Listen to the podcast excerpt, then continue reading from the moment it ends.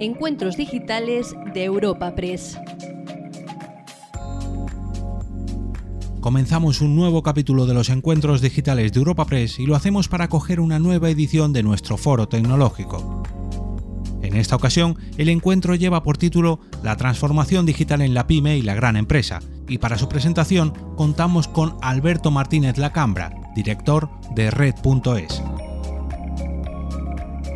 Tras su intervención inicial, podremos disfrutar de un coloquio moderado por José Rodríguez Silva, redactor de la sección económica de Europa Press, con la presencia de Sergio Esteve, socio de consultoría de BDO, Jorge Osorio, responsable de desarrollo de negocio de Econocom, Ana Delgado, Chief Education Officer en The Valley, Mariel Díaz, CEO de Triditif, e Ismael Fuentes, director de desarrollo de negocio en Imagar Informática.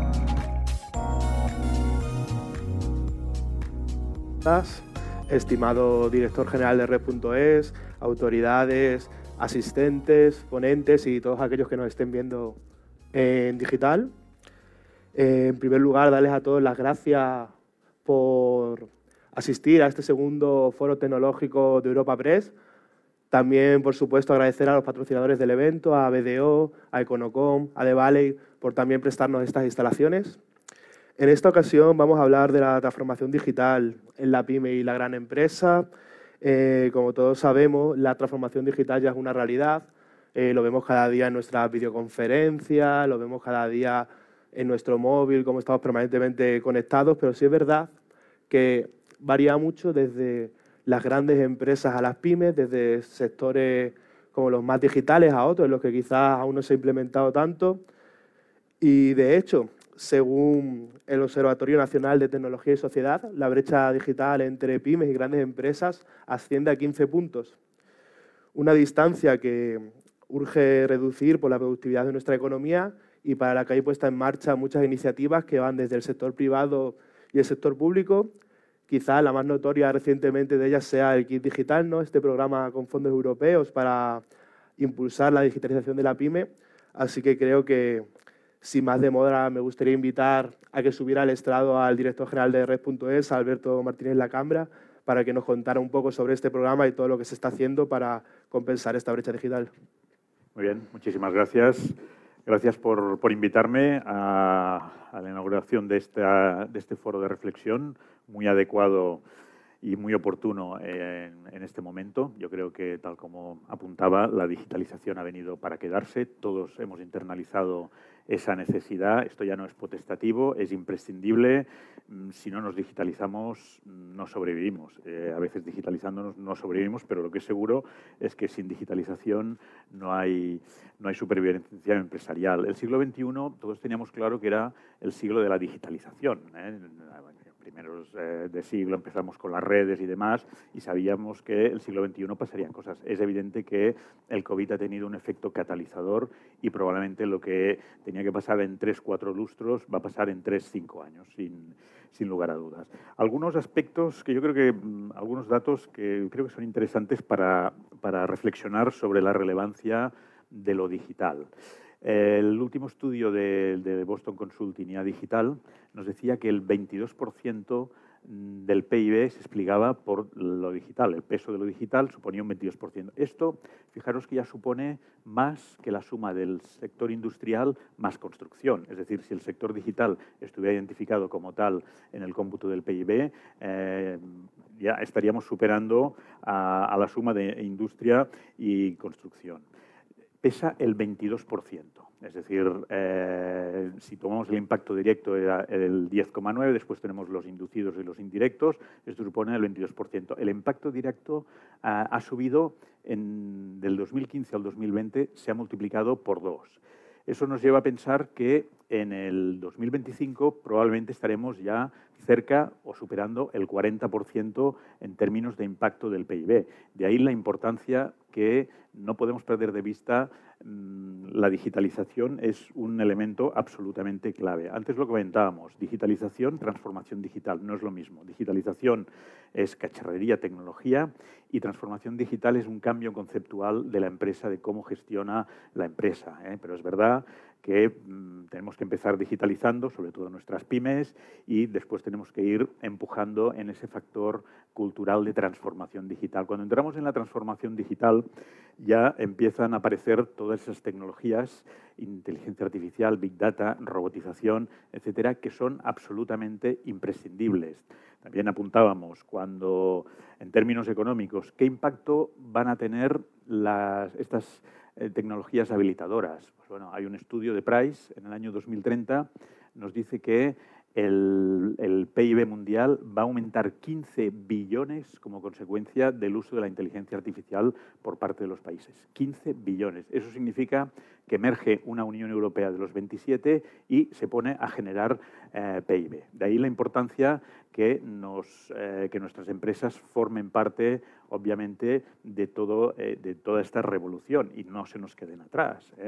Tenemos datos muy curiosos que dicen que las grandes empresas, solo un tercio, eh, declara a empezar a conductar soluciones de inteligencia artificial y tecnologías habilitadoras. En el caso de las medianas, un 14% y en el caso de las pequeñas, un 6%. Y si nos vamos a las micro, estamos todavía con aquello de el kit digital, soluciones básicas de digitalización, soluciones que tenemos que ir empujando para que entren en la senda de la digitalización. Hay otro estudio también, que a mí me gusta citarlo, de Accenture y Frontiers, que eh, te dice en el año 2035 cómo varía el potencial de las 12 economías más maduras eh, con o sin inteligencia artificial. Bueno, los datos son sorprendentes. Estados Unidos incrementa eh, su PIB un 77%, pasa del 2,6 al 4,6. En el caso de Holanda, el 100%, en el caso de Japón, mm, el 230% y en el caso de España, el 50%. Por tanto, es imprescindible que nuestras empresas entren en la senda también de esas tecnologías habilitadoras. Ahora estamos, como sabéis, estamos empujando muchísimo eh, para que nuestras pymes entren en la senda de la digitalización, pero no nos olvidemos que el siguiente paso es absolutamente imprescindible entrar en esas tecnologías habilitadoras que al final la competición económica mundial va a pasar sí o sí por disponer de esas tecnologías. Eso no es ni muchísimo menos exclusivo del sector privado. El sector público también está obligado a internalizar esas, eh, esas tecnologías. Eh, el sector público es imprescindible que vaya aconductando todas esas tecnologías. Estamos viendo casos en justicia. Por ejemplo, el otro día veíamos, eh, han robotizado la cancelación de oficio de los antecedentes penales. Bueno, espectacular. en, en, el caso del kit digital, que ahora me referiré, si hoy somos capaces de lanzar este programa es básicamente por toda la robotización, inteligencia artificial y big data que estamos utilizando. me refiero un momento al kit digital, que creo que antes lo mencionaba y, creo que vale la pena. El kit digital es un programa de, de soluciones básicas de digitalización para pequeñas, micro y autónomos. Eso significa que se enfoca a empresas que llegan a 50 empleados. Eh, la dotación es de 3.067 millones y la vocación es llegar entre 800.000 y un millón de pymes. La verdad es que es un programa muy ambicioso mm, en cuanto a importe y en cuanto a capilaridad. Jamás, ni en España ni en Europa, eh, se ha hecho un programa eh, con tanta intensidad en términos de, en términos, de beneficiarios. Eh, ¿Por qué nos centramos en este segmento de hasta 50 empleados? Cuando tú analizas los niveles de productividad de nuestras empresas, la empresa mediana y la empresa grande tienen un nivel de productividad muy aceptable respecto comparativamente con otros países, las empresas de otros países europeos. Cuando nos mm, analizamos la productividad de ese segmento de 10 a 50 empleados, es justo eh, donde tenemos espacio de mejora. Y de ahí que el kit digital se enfoca justo a ese segmento. No hay ninguna duda que la digitalización mejora la productividad. ¿eh? Algunas opiniones, siempre digo algún tecnopesimista por ahí, dice, no, es que está por demostrar que la digitalización impacta en la productividad. Cuando nos vamos en el concepto micro, eh, la digitalización te permite eficientar, la digitalización te permite que tu mercado no es un mercado local, sino un mercado global, por tanto, aumentar ingresos, aumentar esas expectativas de mercado y, por tanto, no hay ninguna duda que la digitalización sí o sí permite, obviamente, eh, la mejora de la productividad. La productividad eh, y sobre todo el concepto ese que decimos de transformación digital. Una vez pongamos la tecnología, eh, ya hemos asimilado que existe esa tecnología y cambia esa forma de gestionar la empresa, gestionar los mercados, la relación con los clientes, la relación con la, con la sociedad. Bien, este programa teníamos un gran reto, la capilaridad. ¿Cómo conseguíamos que vinieran las pymes a pedirnos las ayudas? Eh, ese es uno de los grandes problemas cuando sacas una subvención. Las pymes no están pendientes del, boletín oficial y, por tanto, hacer la tramitación administrativa y demás, esto mm, se configura muchas veces como un vía crucis. Decidimos hacerlo fácil, muy fácil. También lo, tuvimos que hacer fácil porque es que si no era inviable. Si lo hacíamos como siempre, eh, resultaba imposible. Hemos conseguido cero papeles. Es decir, se puede solicitar la ayuda sin aportar ninguna documentación. Nos tienen que autorizar eh, la consulta de las bases de datos y eso nos permite entrar de forma robotizada en 15 entidades distintas. Pensar que mm, cada expediente requiere de 30 comprobaciones. ¿eh? Por tanto, eh, esas 30 comprobaciones nos quedamos la carga administrativa nosotros. Y por tanto, la PyME solicita la, ayuda y eso, una vez entrado, se genera electrónicamente un expediente y de forma robotizada vamos entrando en diferentes bases de datos. Se utiliza la inteligencia artificial para la lectura de determinadas de determinada documentación que obtenemos y con el Big Data vamos extrayendo los, a través de los, de los ficheros JSON, eh, vamos mm, obteniendo los datos para que cada robot entre en una base de datos distinto. Por tanto, hoy el kit digital es una realidad gracias a este tipo de tecnologías eh, habilitadoras que obviamente permiten prescindir de la, del factor de la intervención humana que muchas veces, eh, vamos, se antoja imposible. Cuando calculábamos los recursos que necesitábamos para gestionar eh, estos expedientes, estos 800.000, un millón de expedientes, nos íbamos tranquilamente a miles de personas. ¿eh? Los primeros los primeros 40.000 expedientes que en tres semanas, estábamos ajustando los robots, yo creo que esto después será en una semana, pero eh, los primeros 40.000 expedientes hubiéramos necesitado 800 personas eh, manejando los expedientes durante dos meses. En tres semanas hemos sido capaces de hacer una evaluación de estos 40.000 mm, expedientes. Por tanto, el cero papeles no ha sido caprichoso, sino vamos a darle viabilidad y sobre todo vamos a facilitar a las pymes que puedan acceder. Otra figura que hemos habilitado es la del representante voluntario. El representante voluntario la hemos habilitado porque, eh, a pesar de que lo pongas fácil, muchas veces las pymes dicen, oye, yo he pedido una subvención, es muy complicado, que van a dar 12.000 euros, mira, no quiero, no quiero no quiero líos. Bueno, pues la figura del representante voluntario, eh, en términos de la ley de procedimiento administrativo, no es nada novedoso. En términos del régimen de subvenciones de una convocatoria, pues sí que tiene una connotación novedosa. Y es el hecho que pueda comparecer un tercero debidamente autorizado a solicitar la ayuda por cuenta de la PYME. En este momento, el 58% de las solicitudes han entrado a través de representante voluntario. Hoy ya tenemos 58.000 solicitudes de empresas del segmento de 10 a 49. Después, obviamente, nosotros tenemos que revisar, seguro que algunos no pasarán porque algunos se ha equivocado con el número de empleados que tenía y demás. Pero, en cualquier caso, 58.000. Esto nos lleva que estamos cerca ya del 50% en términos de capilaridad eh, país. Es decir, una de cada dos empresas están pidiendo el kit digital, lo cual, insisto, es una muy buena noticia porque significa que hemos conseguido capilarizar.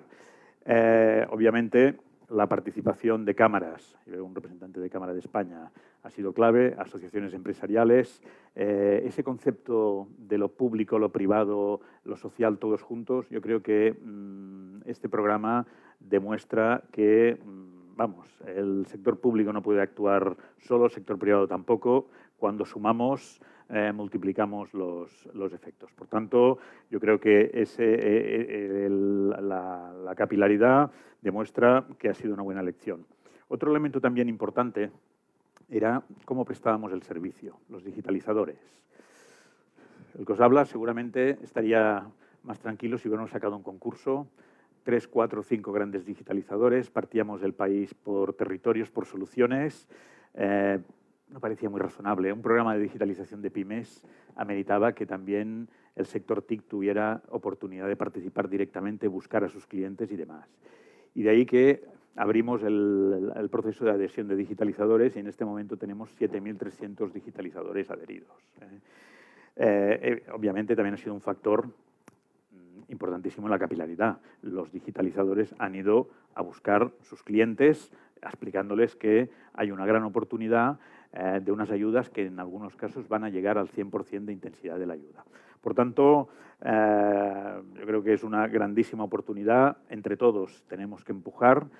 Siempre digo, nos está yendo muy bien la primera convocatoria de 10 a 49, no nos vengamos arriba, eh, tenemos que trabajar muchísimo para las siguientes convocatorias, es decir, mm, empresas de 3 a 9 y, hasta dos empleados, evidentemente eh, es otro concepto empresarial de actividad distinto y ahí necesitamos ir a buscarles, asociaciones empresariales, digitalizadores, medios de comunicación eh, y explicar la oportunidad. La oportunidad con responsabilidad, ¿eh? es decir, dar una subvención asumes muchas responsabilidades, ¿eh?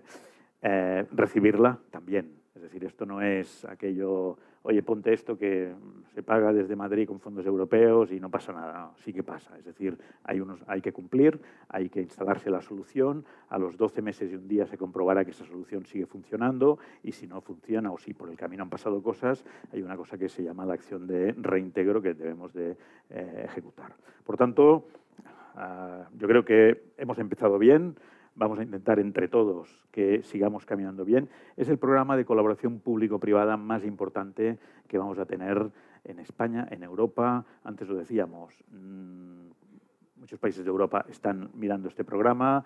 Eh, alternativas, que alternativas que teníamos, pues teníamos, ¿cómo repartimos estos fondos? Deducciones fiscales, esto de la cuota íntegra base imponible de más le cae muy lejos a la pyme. Y eso lo lleva el gestor, lo lleva el asesor y no me cuentes ah, que si invierto o gasto en digitalización voy a tener una deducción de la cuota íntegra. Eh.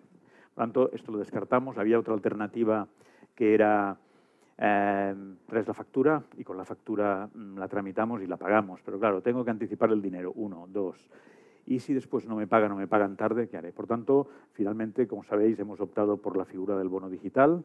Eh, por la figura de los digitalizadores, que es el bono digital hay que gastarlo con estos 7, 8 mil digitalizadores que seguro que vamos a, tener y creemos que es la mejor forma de, ha sido la mejor forma de capilarizar la ayuda.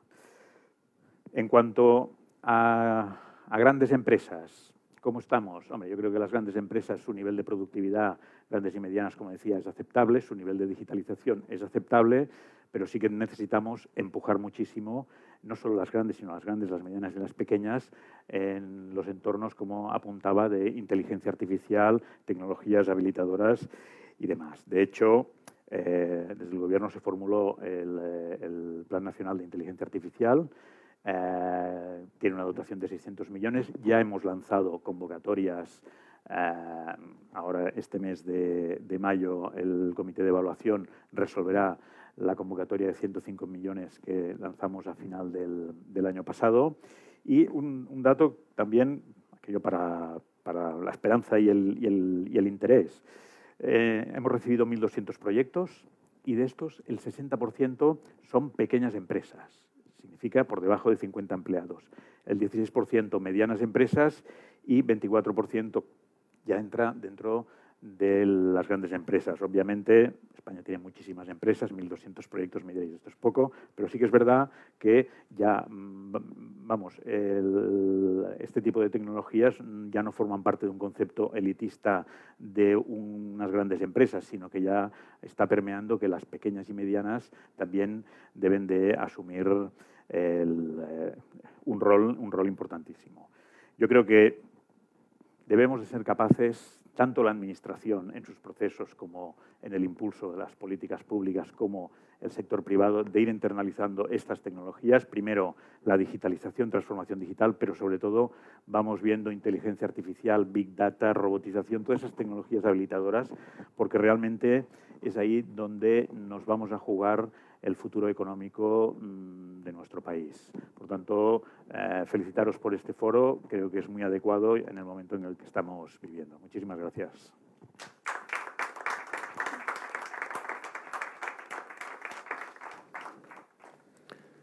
Buenos días de nuevo. ya estoy por aquí otra vez.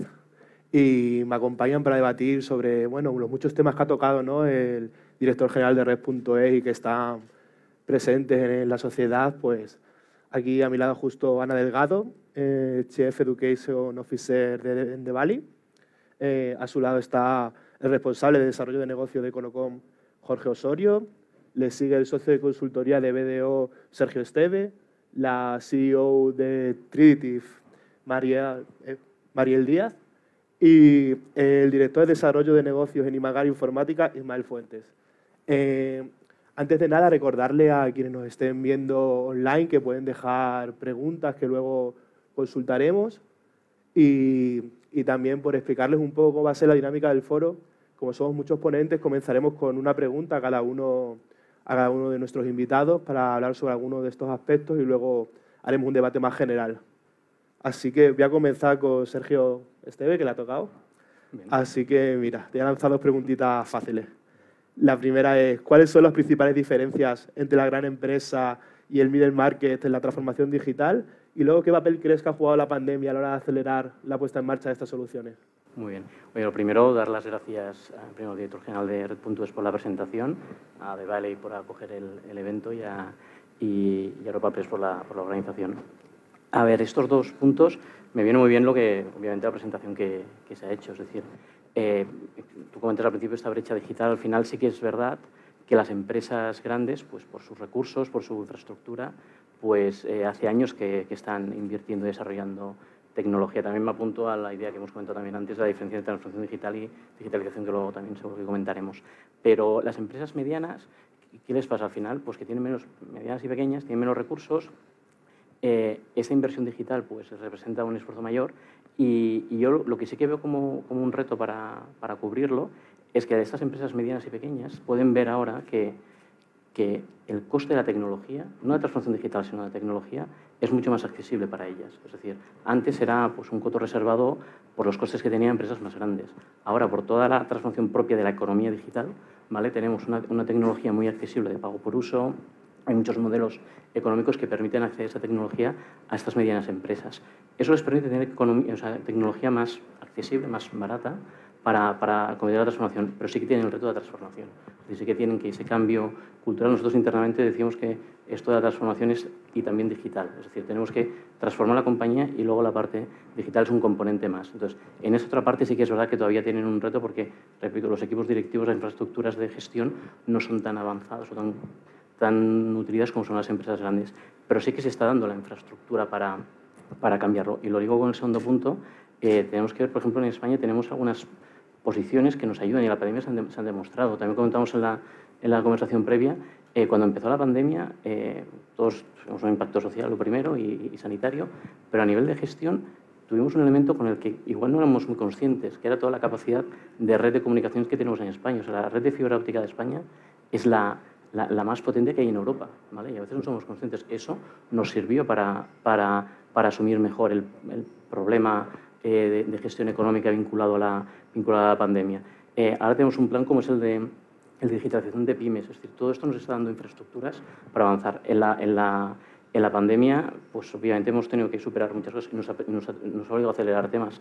Aprovecho también un estudio que, ha hecho BDO, la parte de nuestra área laboral, que, que responsable es Monse Rodríguez, ha hecho un estudio sobre el impacto de la, de la pandemia en el, teletrabajo y demás.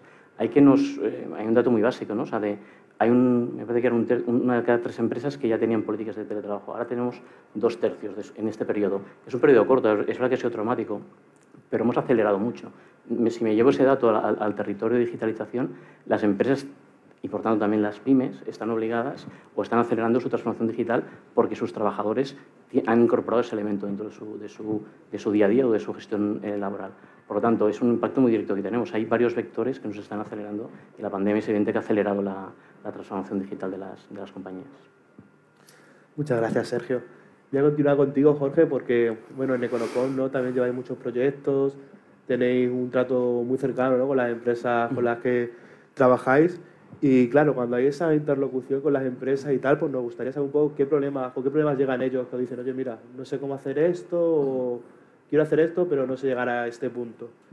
Y por otro lado, también un poco seguir lo que ha comentado Sergio, ¿no? supongo que es una respuesta parecida, pero si la pandemia ha acelerado también la cantidad de proyectos o la, la prisa, digamos, ¿no? de los clientes por decir, oye, me quiero, quiero digitalizarme y cuando antes mejor.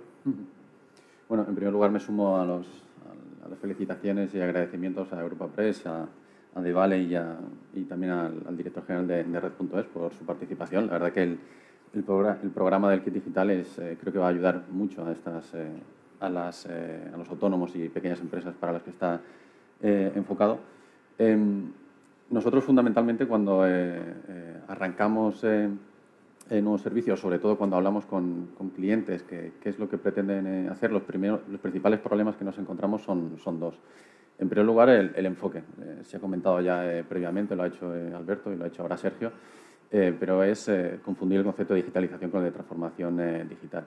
La transformación digital es mucho de modelo de negocio y de estrategia, es mucho de personas, es mucho de hacer foco en el cliente y es mucho de gestión de operaciones, de, procesos. Y es ahí donde la, tecnología, ¿no? al final la tecnología no es más que un medio, un activo, un recurso para poder poner en marcha pues, eh, todas esas iniciativas de digitalización. Pero eh, confundir el enfoque eh, creemos que es, un error y no con ánimo de hacer el contrapunto, pero el, otro enfoque, el pensar que por tecnificar las empresas vamos a transformarnos digitalmente, creemos que es, un error importante y, lo estamos, y lo estamos viendo.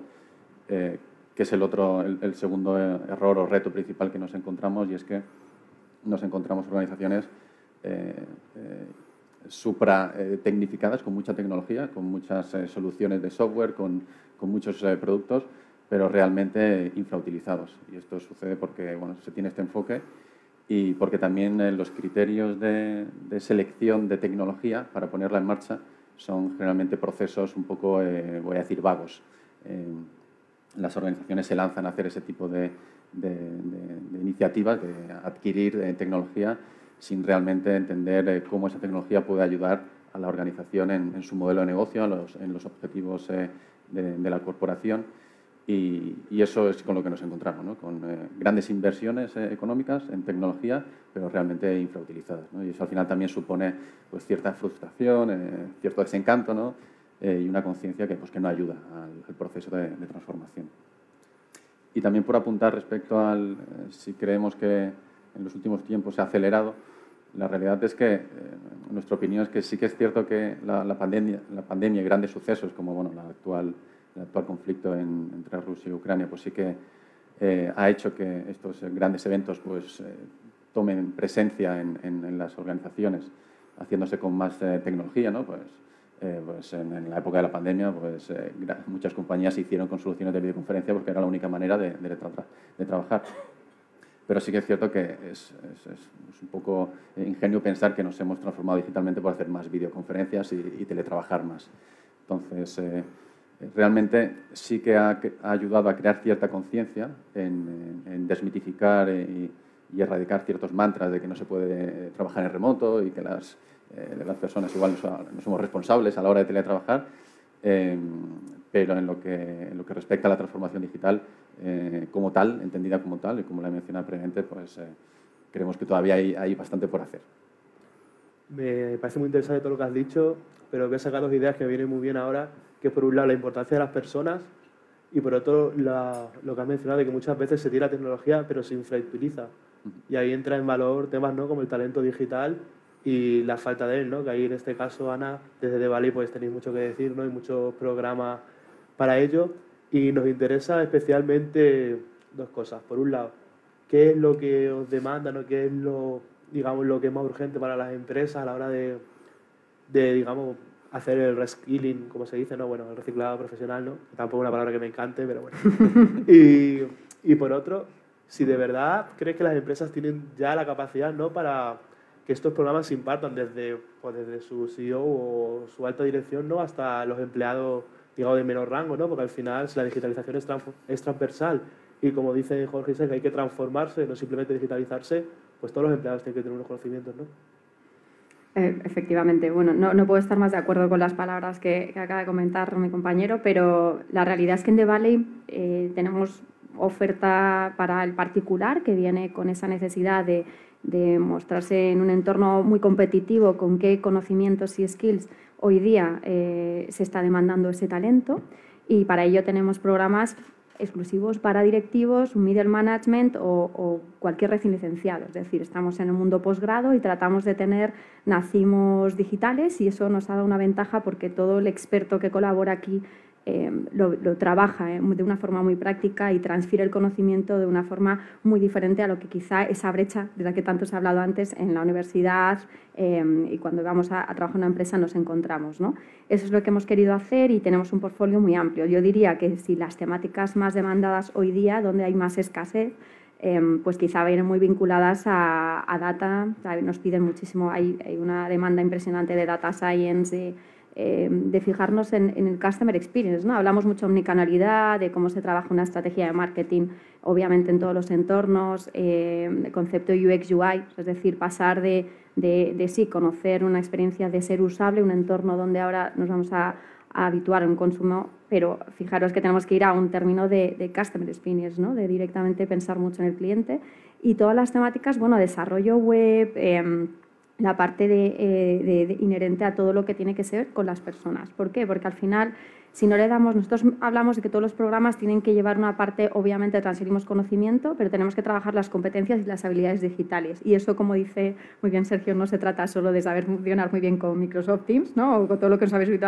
en hacer videoconferencias, sino en ser más eficientes, en ser más productivos. Entonces, en cuanto a lo que tiene que ver con las compañías, Em, detectamos claramente dos tendencias. ¿no? Una, que dependiendo del tamaño al que se enfrenta la compañía, tiene que em, sensibilizar muy bien al comité de dirección para estar alineado y ver qué hoja de ruta digital se plantean. Y en la hoja de ruta, pues cada uno lleva su ritmo. Es verdad que había sectores que tenían una eh, transformación más clara antes de la pandemia y que después de la pandemia, da igual qué sector o qué tipo de tamaño de empresa, todos lo requieren, ¿no? unos avances muy rápidos.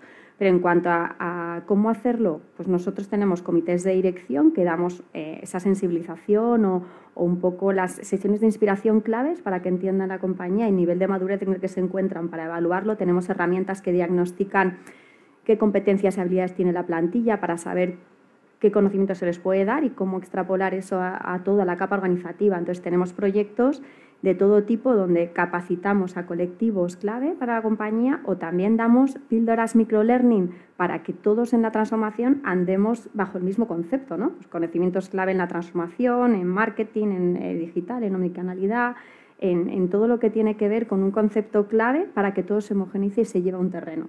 Y yo creo que bajo una capa también de gestión, es decir, si no damos herramientas, si no acompañamos a que las personas vean, en vez de esa frustración de adecuarse a la tecnología o a, las herramientas digitales, sino que van un paso más allá, em, teniendo muy claro que avanzan y que son mucho más productivos, más eficientes, que gestionan equipos en, remoto y todo el tema de las soft skills, ¿no? que al final gestionar equipos requiere un liderazgo diferente en, el momento que nos ha tocado vivir. ¿no? Eso es lo que tratamos de dar en The Valley, pues un poco que cada compañía o cada persona se enfrente a su momento, a su reto, de una forma muy práctica para acompañarles en ese, en ese cambio.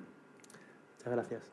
Y bueno, también es muy interesante ¿no? que conozcamos la visión desde pues, la pequeña y mediana empresa, no solo un poco lo que se debe hacer o la hoja de ruta ¿no? que una empresa debe llevar, sino cómo esto se aplica desde dentro. ¿no?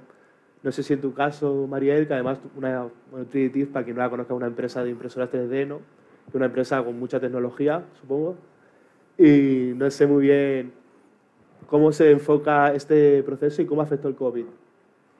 Bueno, pues eh, un poco para poner en contexto, nosotros sí somos, eh, desarrollamos tecnología, somos fabricantes eh, de impresoras 3D industriales para fabricar piezas tanto en metal como en polímeros, pero quizá lo más importante dentro de lo que hacemos es que ayudamos a los fabricantes a resolver el problema de la cadena de suministro. Como bien sabéis todos, y seguramente ya os ha afectado.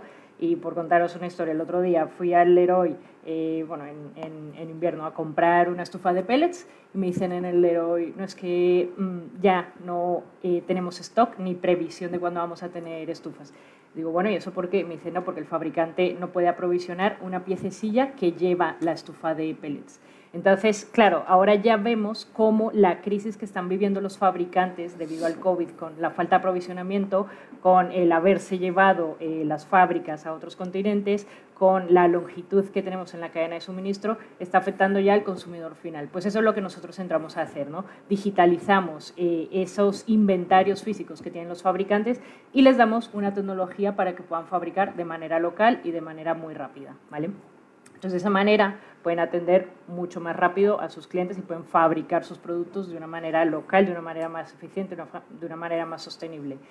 Em, nosotros cómo vivimos desde dentro esa transformación. Bueno, realmente al final, como nosotros somos una startup de base tecnológica, pues ya nacimos digitales.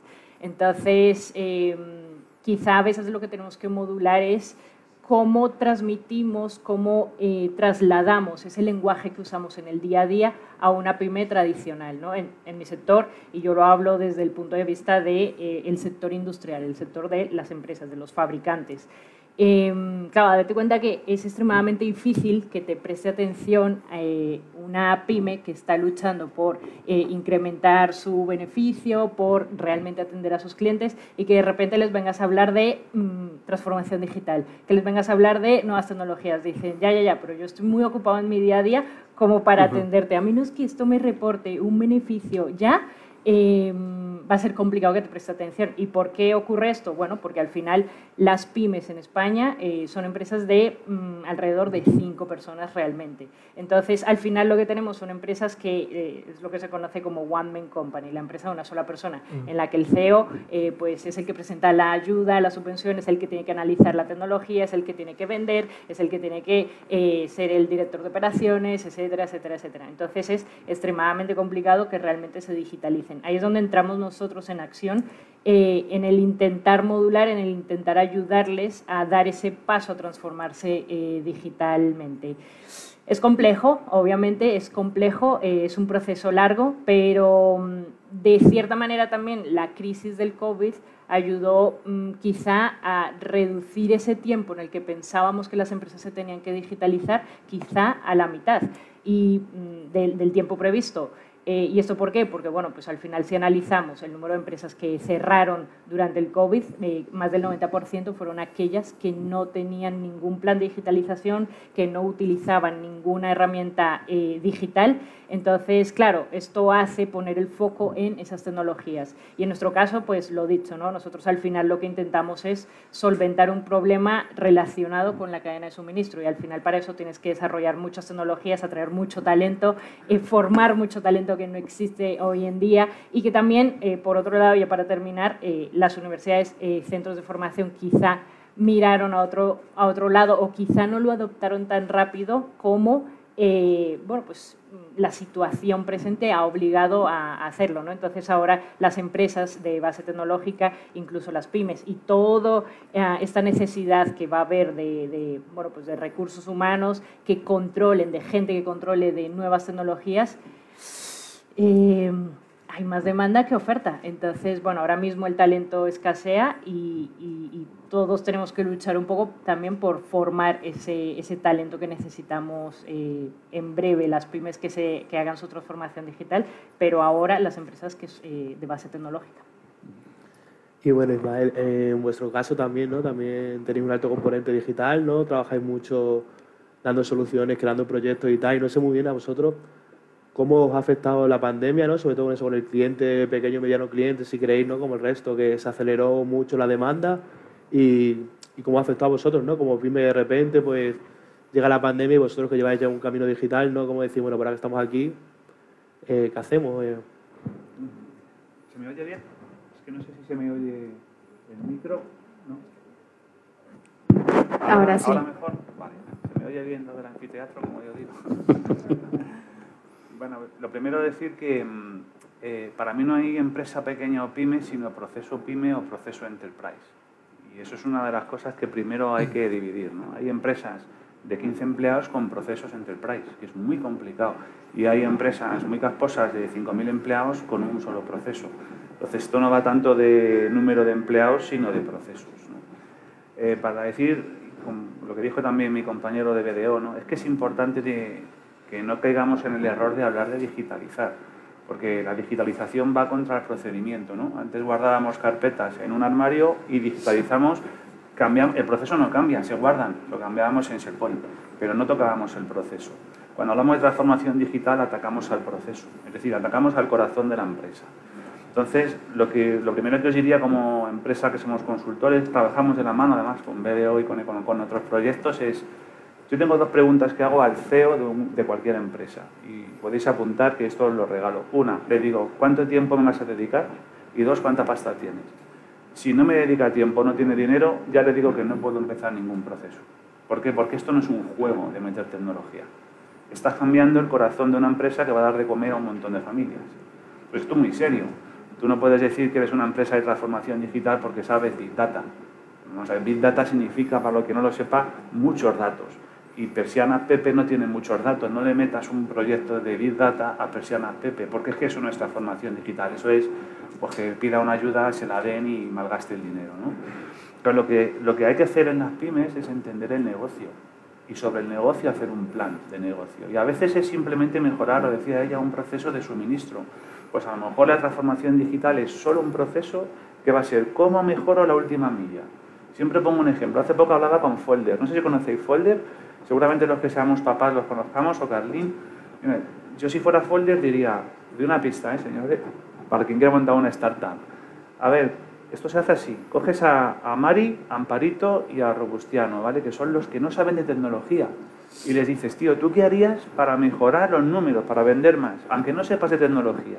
Y esto segundo que Amparito y la Mari te dicen, pues mira, el fin de semana nuestros hijos, el domingo, sonará a todos, nos dicen que si les ha olvidado decirnos que tienen que hacer un trabajo con plastilina y cartulinas, ¿no?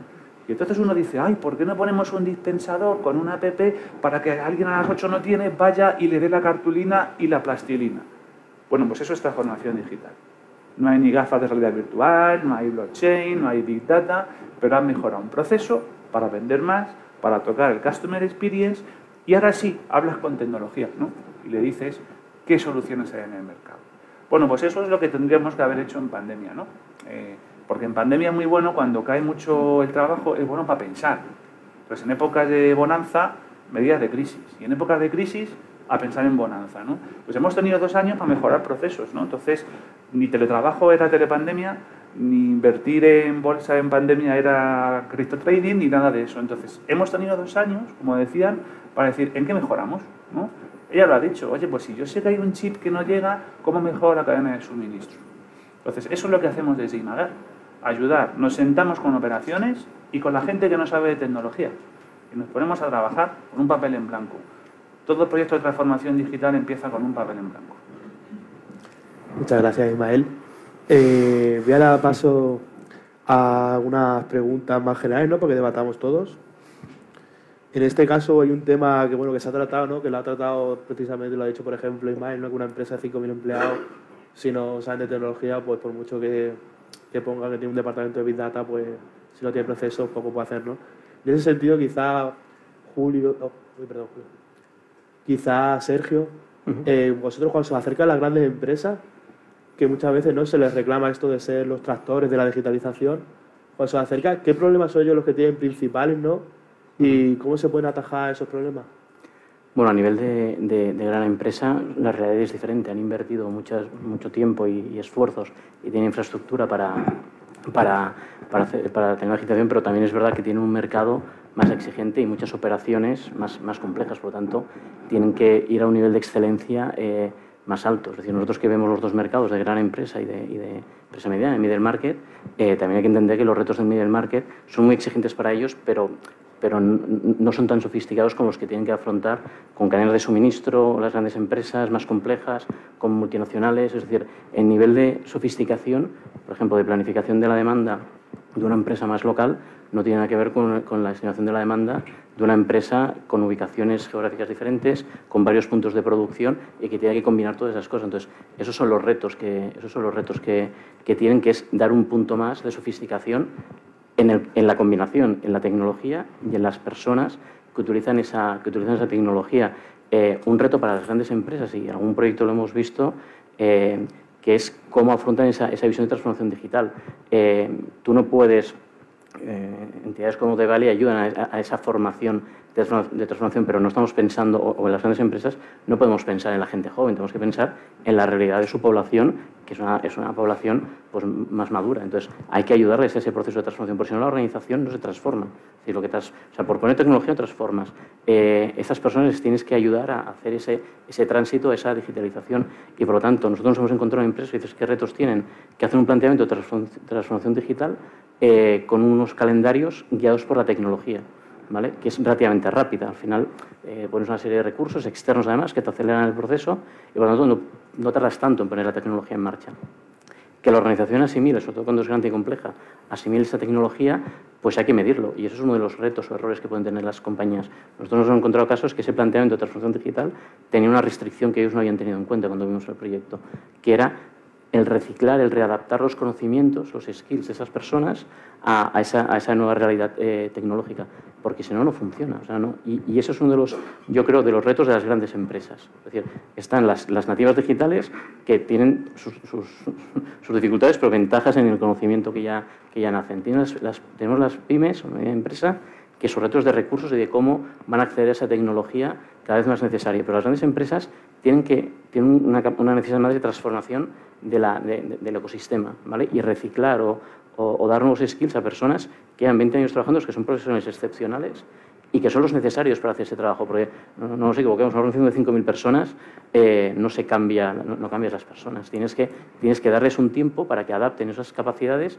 y funcionen. Y yo creo que eso es uno de los grandes retos en las empresas. Y que si cogemos el mapa en España, y aquí incluyo, porque también lo hemos visto, también sector público, en sector público la transformación digital también es muy importante, eso pasa también, también tenemos que verlo, es decir, cuánta gente trabaja en España en pymes y en empresa grande, es verdad que la gran población y el gran empleador son, son las pymes, pero las empresas grandes son más concretas, pero son grandes motores de, como decías tú también, de tractores de la economía y son necesidades que cambian. De hecho, los programas estos de Next Generation buscan eso, buscan los programas tractores. Los programas tractores se basan en empresas grandes. Si pretendemos que la economía, el sistema económico cambie, que se incorpore la inteligencia artificial, que va a cambiar el paradigma del, del PIB en los países, eh, esas organizaciones también tienen que conseguir cambiar sus estructuras de gestión, la formación y las capacidades de su, equipo y luego sí, la tecnología la tienen que tener debajo. Pero si me preguntas un, un reto de grandes organizaciones es cómo ayudar a las personas que evolucionen para, para que sean capaces de aprovechar esa, esa tecnología que la empresa por recursos puede poner, porque si no, no llegarán a los niveles de eficiencia, de, productividad, de servicio al cliente y de competir con un entorno para ellos muy multinacional. O sea, las pymes compiten en un entorno complejo, pero las multinacionales obviamente es mucho más, mucho más complejos y más disruptivos algunas realidades que se encuentran. no voy a entrar en esa parte de, cómo una empresa grande le cambia las reglas del juego y no tiene cintura para adaptarse. Visto sentí mucho, Ana, no sé si quieres algo. Sí, no, no, estoy muy de acuerdo. Nosotros hablamos mucho de transformación cultural, ¿no? o sea, nada pasa si no ayudamos a que las personas eh, se vayan adaptando pues eso, a un nuevo CRM, a una nueva forma de trabajar, hablamos mucho ahora de, metodologías de trabajo eficientes, ¿no? de eh, cada uno coge la suya, Lean, Agile, eh, se habla mucho de eso, pero al final también decía mucho Isma, ¿no? pues es que claro, hay que entender mucho si los equipos están preparados para adaptar cualquier pequeño cambio, aunque parezca pequeño, pues tenemos que impulsar en, adaptarlo eso con, comodidad, porque si no al final pues aprenderemos algo que mañana nos resistimos al cambio y nada ocurre, ¿no? Por mucho que la empresa eh, más estupenda tenga todos los recursos del mundo, si no conseguimos que, se, valore. Y luego decía algo muy interesante, Sergio, decía, al final unas compañías grandes de 5.000 personas, muchísimos empleados, no es fácil, ¿no? Decir, eh, eh, contratar talento es muy caro. Formarlo, yo creo que es una inversión y además, sobre todo, trabajar en que empleados contentos al final nos ayudarán a, a nuestro reto y comprometidos ¿no? con el proyecto que, se lidera. Entonces, nosotros, por ejemplo, en The tenemos, bueno, obviamente como escuela, pues tenemos el compromiso con nuestros alumnos y tenemos un career center que funciona muy bien y llega hasta donde llega, pero también tenemos un headhunter dentro de la casa. Eh, esto lo que nos hace es entender muy bien qué perfiles están demandando, dónde está escaseando ese talento para ayudar a impulsar también que los programas vayan muy adaptados en esa línea. No solo cuando los preparamos en company, que obvio nos, eh, identificamos perfectamente con el reto, sino que también en la industria preparamos los perfiles que estamos viendo donde hay una escasez tremenda. Y hay a veces que las compañías se nos acercan con un tema ya no solo de capacitar lo que creen que todavía no llegan o donde escasea ese talento, sino que son incapaces de, hasta la mayor empresa con el mejor nombre del mundo, se encuentra en un momento complicado porque atraer talento no es sencillo. A veces, bueno, las generaciones cambian y nos estamos... El otro día me leía un artículo donde decía que pues los jóvenes ya no buscan lo que buscábamos hace, hace 20 años, ¿no? No buscan un pedazo de nombre de empresa, ni una consultora, ni a lo mejor ni una banca, que también los hay, sino que ahora pues buscan otra cosa, buscan un modelo que sea conciliable, dicen, no, no, es que la conciliación parece que es el entorno al que tiene que cuidar hijos, no, es que quieren vida, quieren trabajar en un entorno que digan, fenomenal, aprendo y qué plan de carrera tengo desarrollo y qué sueldo está nivelado con lo que yo aporto. Entonces, creo que tenemos que repensar mucho. Entonces, eh, creo que las iniciativas de employer branding, muchas empresas vienen diciendo, oye, ¿cómo puedo atraer talento? Porque eso no solo es reciclar, o tampoco me gusta mucho la palabra reciclar, ¿eh? habrá hacer eso, ajustar un poco al entorno competitivo de hoy, sino entender que bueno, que hay que nivelar, alguno, habrá algún talento que hay que buscar fuera y tenemos que estar preparados para atraer talento, joven y de, todos los, de todas las edades, que obviamente la generación que tenemos mucho que aportar, mucho, muchos años de experiencia, pues creo que es donde hay que amoldar rápido a, a esos skills digitales que se necesitan hoy. No sé tú, Jorge, cuál es vuestra experiencia en Econocom con grandes empresas, cuál es así también para vosotros ¿no? el gran reto que más complicado ¿no? resolver para ellas.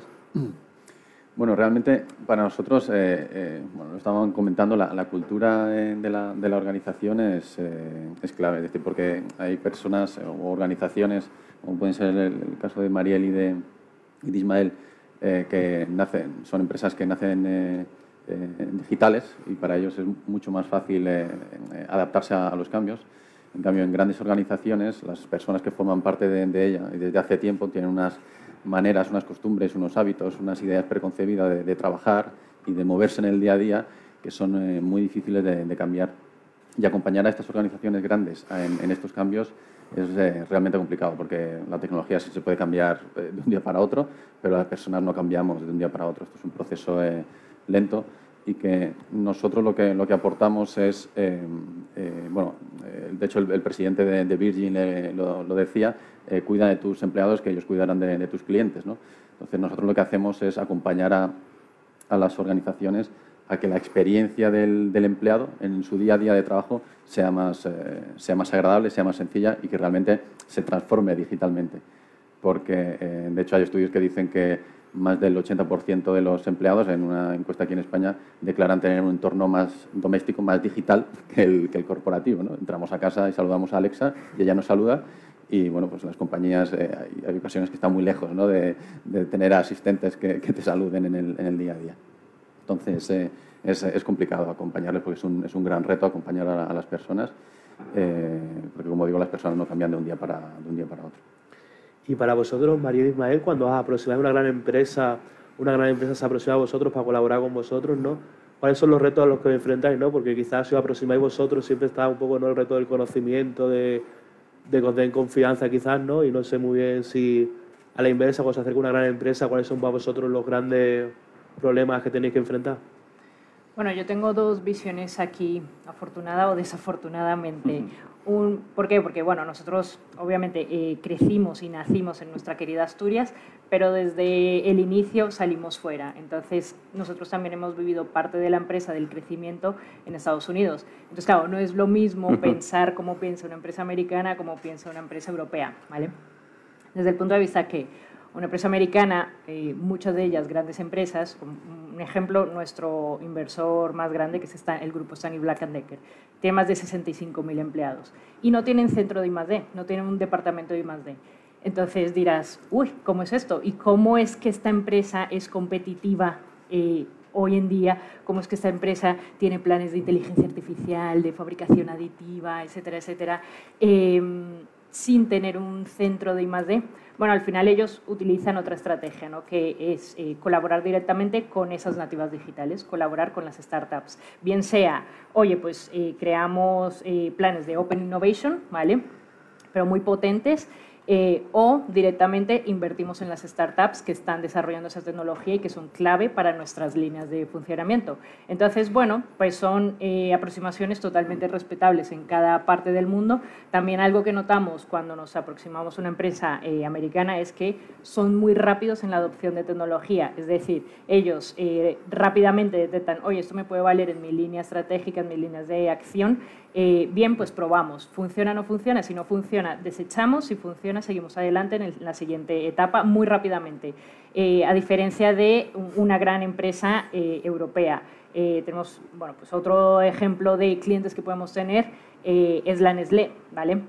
Entonces, la Nestlé sí que es verdad que, bueno, pues al final estás fabricando producto que tiene que tener una serie de certificados, etcétera, etcétera, y pues mm, lleva todo un proceso en adoptar nuevas tecnologías. Mm, ¿Por qué? Bueno, pues porque al final si eh, esa adopción de nueva tecnología sale mal, pues eh, al final lo que va a ocurrir en el grupo es que quizá se bloquee para el resto del grupo el usar esa tecnología, como ya ha pasado en otras ocasiones en otras grandes empresas.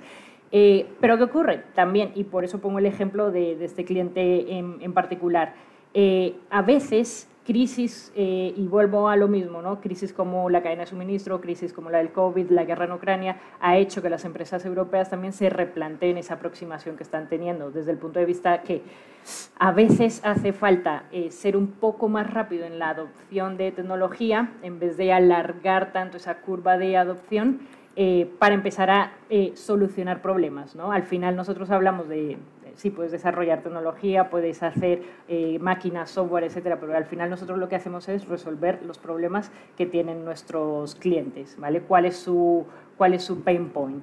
Entonces, a eso vamos. Entonces, quizá ese es el punto de encuentro entre una empresa, eh, una gran empresa americana, una gran empresa europea, que es realmente solucionar ese problema y luego modular, modular el lenguaje eh, para adaptarse a esos plazos de, adopción de cada empresa.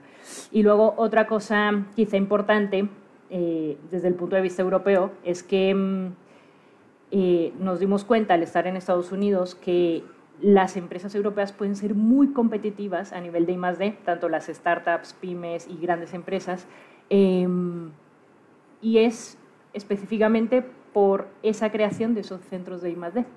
Eh, en contraposición a lo que ocurre en Estados Unidos. Y me diréis, bueno, ¿y eso por qué? Bueno, porque al final, eh, realmente, si os dais cuenta, cuando una empresa nace, y esto ya hablando desde el punto de vista de una, startup de base tecnológica, cuando una empresa nace en Estados Unidos, que es verdad que, bueno, pues presentas tu idea, vas a inversores, levantas eh, la primera ronda de financiación y te pones a desarrollar, ¿vale? Pero ahí ya estás quitando parte de tu equity, parte de tu, bueno, de la propiedad de tu empresa. En Europa tú puedes hacer lo mismo, desarrollar tecnología, pero teniendo eh, quizá financiación pública para desarrollar esa I+.D. Y ocurre exactamente lo mismo para las grandes empresas. Las grandes empresas tienen bueno, pues, eh, eh, acceso a la financiación pública para adoptar esas tecnologías y desarrollar desde dentro. Ahora, ¿qué hay que fortalecer? Pues esa colaboración entre las startups tecnológicas y las grandes empresas. Ismael. Que después de esto ya poco... Bueno, yo el reto al que más me encuentro, y no sé si lo compartiréis, es que muchas veces no saben lo que quieren. Entonces, piden un presupuesto y no saben lo que quieren, hay que decirlo en español. ¿no? Y que quieren cambiar, pero no quieren ser el cambio. O sea, esta es otra. Quieren cambiar todo, pero a ver quién es el primero que cambia. ¿no? Entonces, yo sigo una metodología que es, eh, lo digo en español para que todos nos entendamos bien, haces un gráfico para arriba y para abajo de lo mucho que jodes todos los procesos ¿no? y lo mucho que los mejoras. Pues no te puedes ir a un proceso que si lo tocas, tocas todos los procesos, porque entonces para la empresa. Tienes que irte a uno que mejora mucho y jode poquito, ¿vale? Y es la mejor manera de empezar. Te voy a coger un proceso que te va a mejorar. Ojo, para hacer eso necesitamos gente senior, no, no de señores mayores, pero gente con experiencia. Y lo digo, señores, porque los que tenemos de 46 para arriba, pues somos los que más podemos ayudar en transformación digital sobre todo en el primer paso que es de negocio. Hemos visto una España en bonanza y en crisis, una España en pesetas y en euros, una España localizada, geolocalizada, con lo cual nosotros no es que tengamos una visión 360, es que somos como la línea del exorcista, ¿no? Visión 720. Somos capaces de dar dos vueltas al cuello y entender los procesos. Entonces, en empresas grandes, y yo creo que estamos todos muy de acuerdo, hay que empezar en procesos pequeños. Permíteme 20 segundos. Con BDO estamos trabajando en GoFit, un proceso muy mm. bonito. Es una empresa que, que no es un gimnasio, es un centro de salud donde algunos hacen pesas, pero eso es un centro de salud, ¿no? Y me acuerdo que lo primero que hicimos fue eso, preguntar, oye, ¿cuáles son tus procesos? ¿Dónde más te duele? Y no hablábamos de tecnología, ¿no? Y ellos querían mejorar el customer experience que decía antes Ana. Bueno, pues sobre eso empezamos a debatir y empezamos a hablar de cómo el customer experience había evolucionado desde hace años hasta ahora.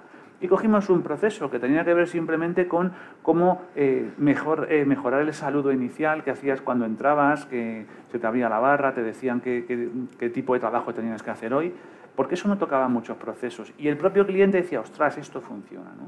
Así que yo lo que aconsejo es, cuando hablamos un, un proyecto de transformación digital, nos enfocamos en negocio y, empecemos por un proceso que no mejore mucho al resto, pero que mejore mucho la eficiencia. Es la mejor manera de que los CEOs cojan la confianza de poder cambiar, porque si no es muy complicado mover una empresa que va en esta dirección. Es un transatlántico, ¿no? ni va a frenar ni va a torcer. Entonces, yo, para mí es la mejor manera y, que se está viendo en el día a día. Voy a seguir contigo, Ismael, porque bueno, vamos a tocar un tema ¿no? que yo todos los días me levanto y digo, a ver si hoy no sale. Pero bueno, al final la inflación no pasa 24 horas ¿no? sin hablar del tema.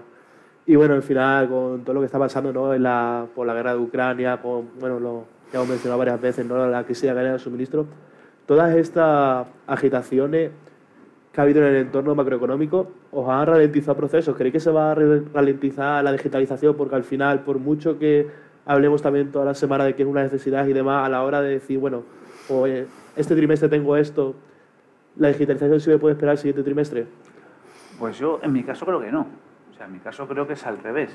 Primero, lo que está pasando en Ucrania pasó en los países bálticos. Es que, ha habido muchas guerras de Ucrania, con lo cual no es la primera vez que nos vemos ante una situación así. Lo único diferente ha sido que es que esto es una trilogía, ¿no? hemos empezado con COVID, después Ucrania, no sé qué vendrá el año que viene, pero es al revés. ¿no? Por primera vez tenemos tecnología 5G, ¿vale? que no salen antenas ni te produce nada malo, que nos deja eh, hacer un nuevo negocio. Estamos en la posibilidad de uniendo IoT 5G y el gran desconocido metaverso, de poder crear un nuevo, no quiero llamar un nuevo capitalismo, ¿no? pero una nueva forma de hacer negocio, porque viene una generación que ve claro que puede vivir conectado un tiempo durante el día y además que está dispuesta a gastar dinero. yo animo a que ya haya centros de innovación, como decía la compañera, porque en el mundo de metaverso, bueno, en Valley estamos empezando un máster, ¿vale? O programa avanzado, llámalo como quieras. ¿Por qué? Porque es el momento de crear nuevo negocio. No para hacer lo mismo en Internet 3, que eso es pues, para hacer lo mismo. Si tienes una caquita, la tendrás caquita 3.0, no. Es para hacer nuevo negocio. Entonces, ahora mismo con 5G, IoT y con blockchain y con metaverso hay un mundo para hacer mucho nuevo negocio para las empresas. Entonces, yo creo que lejos de ralentizarse, estamos sufriendo un rocket, ¿vale? un push bestial. Es mi opinión, ¿eh? Puedo equivocar. Bueno, bueno, yo creo que en vez de ralentizarse, eh, se acelerará eh, toda la adopción de tecnologías. Y, es, y ocurre, y yo me doy cuenta, principalmente en mi sector, date cuenta que yo, bueno, pues estoy en un sector muy tradicional. O sea, yo estoy en el sector de máquina herramientas, sector de fabricación. Así que imagínate cuál es el típico CEO de empresa a la que nosotros vamos a venderle nuestras soluciones tecnológicas. Em, pero ¿qué ocurre? Que como ahora hay una necesidad de tener un plan de transformación digital, de ser más competitivos, y eso se ve a través de eh, adoptar nuevas tecnologías de fabricación eh, que les permitan ser más rápidos, fabricar eh, de una manera más cercana a su cliente, etcétera, etcétera. Entonces, directamente te abren las puertas, te abren las puertas a presentar tu producto, tu servicio eh, y directamente eres, recibido por eh, los directivos. Cuando normalmente vas a presentar otro tipo de productos, eh, bueno, pues realmente no llegas a los mandos ejecutivos de, de, la empresa. Y eso es algo muy positivo porque directamente ya estás trasladando ese mensaje a los decision makers, a las personas que en la empresa realmente tienen el poder de toma de decisión y decir, ok, bueno, pues vamos a hacer un plan y vamos a empezar a hacer un caso de uso. Si esto sale bien, vamos a empezar a adoptar esta tecnología en nuestra planta productiva. Entonces, sí que es verdad que mm, nosotros hemos visto una transformación importantísima y un crecimiento, de hecho, estaba todavía, bueno, así un paréntesis, ¿no? Estaba en San Sebastián, eh, porque me nombraron presidenta de ADIMAT, que es la Asociación Española de Impresión 3D, el pasado pasado viernes y eh, al final estamos englobados dentro del clúster de la máquina herramienta.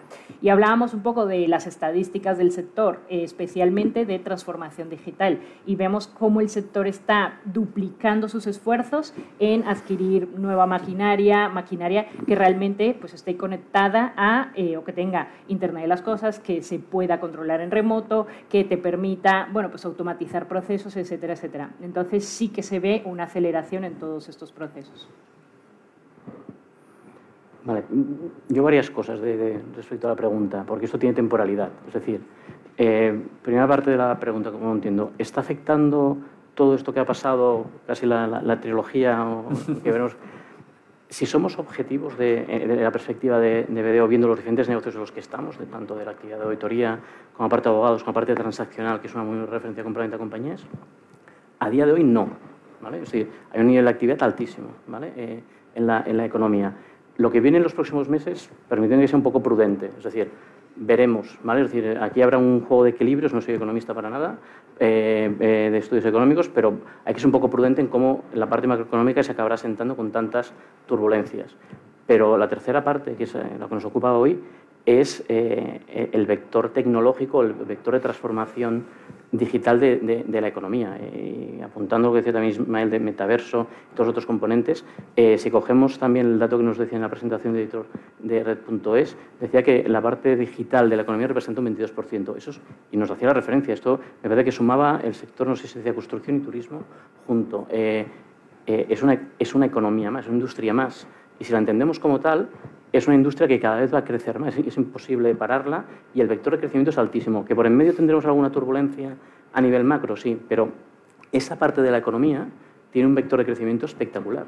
O sea, no lo que pasa es que va a ir sustituyendo otras cosas. Entonces, y, los retos son más de, talento que hemos dicho, de cómo tendremos gente, cómo, cómo, iremos acompasando este crecimiento. Va a cambiar las reglas económicas del PIB de los países. Eh, es muy importante lo que se ha comentado también en la presentación inicial, de cómo se crea una infraestructura de país para, acompañar esto. Yo creo que el programa Kit Digital eh, se tiene que entender un marco más estratégico de cómo ayuda a que la pyme se ponga un poco más al día para, poder acceder después a los otros retos tecnológicos que habrá. Porque si eso no lo hacemos como, como economía, eh, y las pymes son fundamentales, no llegaremos a, cumplir todos estos retos que nos va a marcar la, economía. Entonces, el crecimiento va a, ser, va a ser muy alto. Tenemos que estar preparados para eso. Que por el camino tengamos alguna turbulencia macro, pues yo creo que no, podemos descartarla. Vamos a ser, o sea, también como, como BDO tenemos que ser un poco prudentes y también poner un poco de, realidad. Pero, acabo con lo que he dicho, pero a día de hoy no tenemos ese vector. O sea, a día de hoy la actividad está siendo muy, muy alta. Mm, bueno, por nuestra parte, la, verdad que bueno, coincido con lo que dice Sergio. Ahora mismo eh, hay mucha incertidumbre y realmente la, inflación está teniendo pues, los vaivenes desde hace muy pocas semanas y, y realmente el impacto que pueda tener este, esta situación en el eh, corto medio plazo es, eh, pues eh, vamos, vamos a ver. En lo que respecta a la, inversión, y de hecho lo que se está ya preveyendo y se está haciendo es subir los tipos de, interés para frenar esta subida de, de, inflación. Al final eso también lo que hace es retener la, inversión por, por, otro lado ¿no? y todo lo que refiere en cierta manera a la transformación digital pues eh, sin duda alguna, en algún momento se tiene que llevar a cabo una, inversión eh, económica. Entonces, eh, bueno, yo creo que hay demasiados elementos como para poder ser concluyente ahora mismo de si va a acelerar o va a desacelerar en los próximos meses la situación de, actual económica, la, transformación digital. Y también creo que no ayuda, o en ocasiones no ayudamos mucho. Bueno, agradezco el tono llano de, de Ismael, porque creo que no ayudamos los que de algún modo u otro tenemos que compartir y divulgar, que a veces utilizamos eh, terminología y palabras, eh, blockchain, robotización, machine learning, big data, y los que nos están escuchando, eh, que están hablando estos, estos señores. ¿no? Y a veces, pues, simplificar y poner ejemplos prácticos de para qué sirven estas tecnologías, porque al final cada una de ellas son diferentes tipos de tecnología que están enfocadas a unas cosas u otras. ¿no? Big Data, se habla mucho de Big Data, ¿no? desde Ismael o incluso Alberto, el Big Data al final es un concepto de tener muchos datos para poder analizarlos y a partir de ahí pues, sacar conclusiones, ver predicciones, eh, etcétera. Pues hay muchas compañías que ya lo, que ya lo hacen, pero esto, si no llevas una pyme, bueno, ¿yo qué, hago con esto? ¿no? Entonces tenemos que procurar eh, simplificar y hacer más sencillo el, entendimiento de lo que son todas estas tecnologías, porque si no al final lo que se hace es asustar, ¿no? Entre que hay una incertidumbre económica, no entiendo de lo que me están hablando y no sé para qué me va a servir, no hago nada, ¿no? Entonces eh, tenemos eh, muchas responsabilidades, es nuestra, ¿no? De hacerlo sencillo.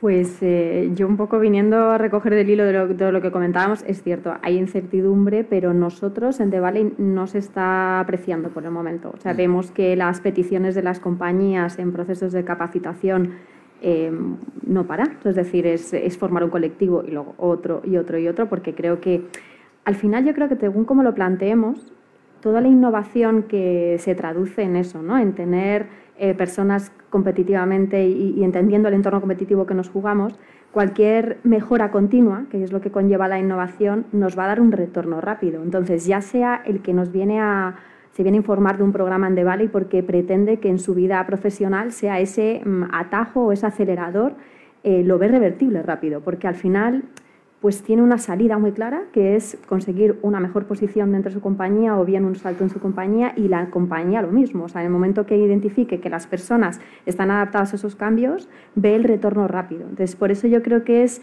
plantearnos en Devale y hacernos retos muy concretos y, los enfrentarnos a los desafíos de una forma práctica, yo creo que al final eh, la inversión se produce y rápidamente eh, nos devuelve el resultado. Por eso creo que es lo interesante y de momento, como decimos, hay que ser prudentes, pero todos los proyectos solo están acelerándose.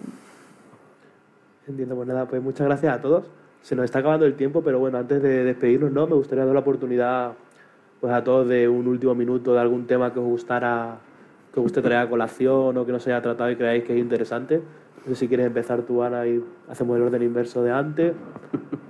Muy bien, em, pues no sé, algún mensaje importante unido a la innovación, eh, ya casi es una invitación. Nosotros aquí en The Valley, eh, hoy en el evento que nos encontramos, tenemos un hub de innovación, es un centro que traslada un poco qué tendencias, eh, o hacemos una prospección de futuros para entender sector a sector qué viene para que consigamos inspirarnos y llevar un poco la, tecnología disruptiva de una forma sencilla, ¿no? sin, tecnificar, sin tecnificar demasiado y hacerlo simple, entender cómo el modo consumidor o las compañías se enfrentan a estos cambios y qué tecnologías se están adoptando. Eh, hoy tenemos los últimos días porque aquí tenemos un itinerario tecnológico montado alrededor de la publicidad disruptiva, entonces entendemos un poco cómo estamos siendo impactados por la publicidad diariamente y cómo se nutren de esa tecnología que existe. Y el 9 de junio inauguramos Retail. Hablamos un poco de eh, metashopping, lo hemos nombrado, porque al final el metaverso, como dice Isma, pues nos va a rodear. Yo creo que tenemos que entender el impacto de las tecnologías que, que están por llegar para que entenderlas como ese facilitador al cambio y cómo las personas nos tenemos que ver inmiscuidas. Así que mm, no sé si hay alguna pregunta que pueda responder, pero para mí es eso. Creo que la innovación y la mejora continua es lo que nos va a estar formando personales realmente competitivos para lo que nos venga. Muchas gracias, Jorge. Bueno, por nuestra parte, eh, invitar a, las eh, medianas y grandes empresas, que son un poco a las que nosotros estamos enfocados, a, que planteen la transformación eh, de la organización a través de los ojos del empleado, ¿no? que hagan foco en, la experiencia del empleado interno, no tanto del, cliente final, que eso ya vendrá después, evidentemente hay que tenerlo en cuenta, y, que se dejen aconsejar y acompañar por empresas expertas en, en la selección de la tecnología idónea para que estos empleados pues, puedan ser eh, lo más productivos eh, posibles y haciendo el, mejor uso eh, y el más eficiente de la tecnología que, a día de hoy disponemos. Yo por mi parte un mensaje más a, las empresas medianas, al middle market, que ha sido parte de la conversación y del inicio con el kit digital. Primero, no lo he dicho, lo debería haber dicho, BDO es un agente digitalizador por, digitalizador, por lo tanto encantados de trabajar con las empresas en, ayudarles en, en, esa parte. Pero más allá, más allá del kit digital, el mensaje también decía al principio que estas empresas que son el corazón del empleo en, España eh, sean conscientes, que yo creo que ya lo son, ¿eh? pero que lo sean todavía más, de lo que tienen delante y que miren el ecosistema que hay alrededor, que hay un montón de empresas con diferentes tecnologías más accesibles de lo que ellos piensan para cambiar su, su modelo de negocio, su experiencia de cliente, su modelo de relación con los empleados y que eso les va a hacer ser empresas más, más viables en el futuro. O sea, hemos hablado más de tecnología, nosotros en otra versión de nuestra parte consultora ayudamos a empresas a ser viables. Parte de la viabilidad a futuro de las compañías depende de que entiendan ese componente, ahora sí que digo de transformación digital, no digitalización, sino de transformación digital, como parte de su, de su agenda, de su día a día, del CEO, eh, no del director de sistema, sino del CEO, para que, y que se acerquen a ese ecosistema para ver en su caso cómo tienen que cambiarlo. Es un proyecto, me atrevo a decir, mucho más complejo que el kit digital, que son 3.000 millones. Esto es cambiar la base de las pymes eh, y del middle market español. Eh, pero tienen que lanzarse porque lo van a necesitar para ser viables a largo plazo y, para que su, talento siga siendo, siga siendo atractivos para el talento y para, que, y para que el país en su conjunto avance en esos ratios que os han dicho que estábamos un poco mal de, cuánto representará. Me parece que era la parte de de artificial, que era un 50% que vamos a subir, pues que estamos al nivel del top 10 del mundo y tenemos infraestructuras para hacerlo. Bueno, dos mensajes, si me permites. Eh, por un lado, eh, que las empresas eh, empiecen a colaborar también mm, un poco más, que se abran a colaborar con empresas que se dediquen a la transformación digital, startups de base tecnológica, pero sobre todo que empiecen a pensar cómo hacer el upskilling y reskilling de los trabajadores.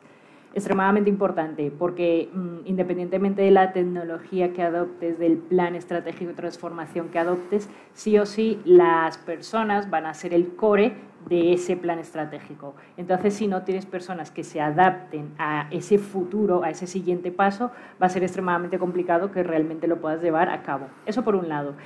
Entonces, siguiendo ese hilo, eh, que los centros de formación, universidades, eh, centros de FP, etcétera, etcétera, también se alineen em, y, empiecen a ofrecer esos programas en los que se enseñan nuevas tecnologías y que estén más cercanos a lo que realmente la industria, a lo que realmente la empresa eh, hoy en día necesita.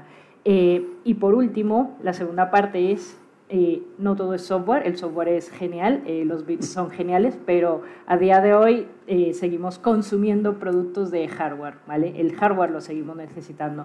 Entonces también hacer un llamado a que no solamente es eh, formación a las personas, eh, ni esa transformación en eh, solo la parte digital, solo la parte de software, sino que en la parte de hardware, en esas líneas de producción en las que los operarios se tienen que adoptar a trabajar con robots, en las que tenemos que poner a los ingenieros en, departamentos en las que aporten un mayor valor añadido, bueno, pues cómo hacemos la formación de esas, de esas personas. Hardware es hard, pero lo seguimos necesitando. Bueno, en mi caso, eh, y vuelvo a, hablar directamente a los clientes, ¿no? y es que os busquéis un proveedor que honre vuestro negocio. Me explico, eh, si yo fuera una cadena de hoteles, quiero un proveedor que me mire a la cara y me sepa decir que tengo que invertir en esta tecnología que va a ser mucho mejor que yo regale un zumo de naranja natural en el desayuno a los clientes. ¿no? Porque tenemos que entender como, como eh, consejeros que somos en el mundo digital, dónde gana un cliente su dinero, su EBITDA, ¿no? Entonces, hay que ir con mucha humildad y entender, oye, ¿qué gano más? ¿Poniendo unas gafas virtuales con cartelería digital en la entrada o que mi cliente ponga zumos de naranja y una tostada adicional en el desayuno. Oye, es que a lo mejor gana más con eso. Pues honrémosle y decimosle, no estás preparado todavía para un cambio tecnológico, ¿no? Entonces, seamos humildes, lo que os digo, buscaros un proveedor de verdad que entienda de vuestro negocio. Eh, pues solo por citar para que sepáis qué se está haciendo en The Valley junto con Imagar, es un ejemplo, se está creando una especie de think tank para que la gente pueda contactar y decir, oye, tengo este negocio, ¿qué puedo hacer? es un servicio que damos a nivel de Woody digital, ¿no? Porque muchas veces, de verdad, todo va a pasar por saber entender con qué ganas dinero y con qué puedes ganar más dinero. Perdonad que sea tan, tan corto, pero es que esto va de ganar más dinero. Pues pues muchas gracias a todos, Ismael, Mariel, Sergio, Jorge, Ana, y también a todos los que estáis aquí en la sede de Bali o viéndonos online y al director general de Red.es. Precisamente cuando escuchaba su intervención me gustó mucho una palabra que utilizó varias veces que es impacto, ¿no? Y al final la transformación digital va a causar impacto y es cuestión de las empresas, de los agentes que están aquí, de determinar si ese impacto va a ser negativo o positivo. Y como también decía Sergio al principio, ¿no?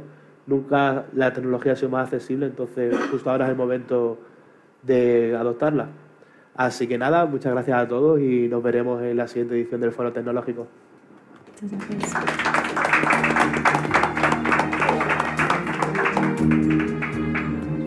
Despedimos esta edición de los encuentros digitales de Europa Press invitando a todos nuestros oyentes a descubrir el resto de episodios de este podcast, así como los del resto de programas de nuestra red a través de europapress.es barra podcast. Recuerda que todos ellos están disponibles en las principales plataformas de podcasting.